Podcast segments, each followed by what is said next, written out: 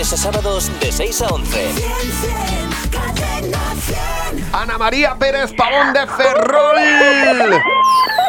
Enhorabuena, Ana María. Ay, Ana, que te llevas mil euros. Que sí, dice que sí. Enhorabuena. Muchas gracias. Ya sabía yo que nacer el 29 era una fecha muy especial. Algo tenía que pasar. Pues claro que sí. Pues Desde mira. luego.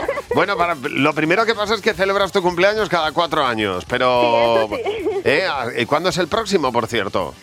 Eh, pues este año fue 29 hasta mm, los 36. Hombre, Fíjate. ay, pobrecita. Vas cumpliendo de cuatro en cuatro. Oye, es otra manera de celebrar los cumpleaños. Pues mira, te has llevado mil euros, no está nada mal, ¿eh? No, no es nada. Espe- Ay, espe- que está emocionada.